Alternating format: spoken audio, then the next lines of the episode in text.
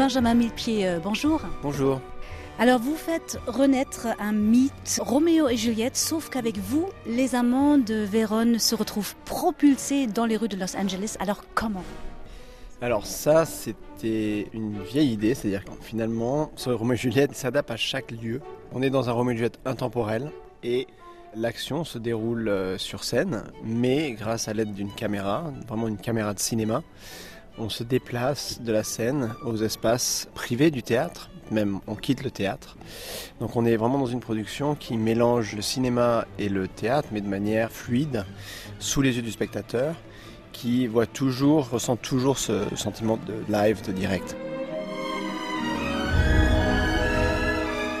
Alors qu'est-ce que ce mythe euh, shakespearien, cet amour euh, qui traverse les siècles et les relectures euh, incarne pour vous, Benjamin Millepied C'est pas vraiment l'histoire, c'est une histoire qui est universelle. C'est la musique qui m'a donné envie de créer cette production. D'abord, elle m'a inspiré des images de cinéma. J'ai travaillé sur un court métrage, je voulais utiliser la musique de Prokofiev, les rues de Los Angeles et Shakespeare. On a tourné je me suis dit, bah, finalement, j'avais quand même assez expérimenté avec la vidéo en scène, pourquoi pas utiliser le Prokofiev et faire quelque chose qui serait entre le cinéma et le théâtre. Alors vous naviguez constamment entre la France et les États-Unis où vous vivez depuis vos 16 ans, euh, Benjamin Millepied. Avez-vous un peu puisé dans ces deux cultures par rapport à cette partition dansée de Prokofiev? Bah, Toujours, c'est inévitable. Hein. Je pense que de toute façon, je suis vraiment un produit de culture. Avant tout, la France, c'est mon pays. Et c'est là que, sincèrement, aujourd'hui, je me sens le mieux. Parce que c'est un pays où la culture est un trésor qu'on respecte et qu'on aime, qu'on continue à nourrir et à soutenir. Bien évidemment, 29 ans d'Amérique euh, font que j'ai des inspirations très différentes des unes des autres.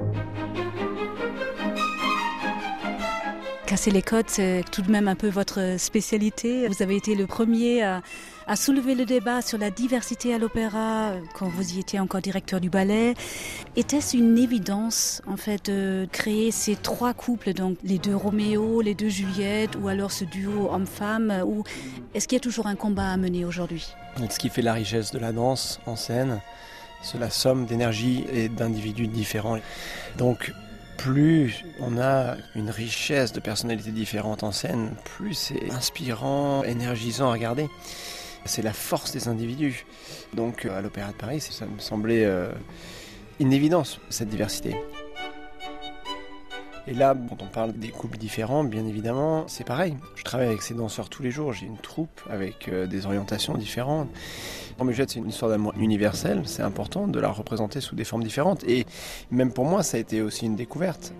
De travailler avec deux femmes sur un duo, c'est une chose, mais de travailler avec deux femmes sur un duo d'amour, c'est autre chose. Donc euh, c'est autant pour le public que pour toute la troupe. C'est une expérience importante.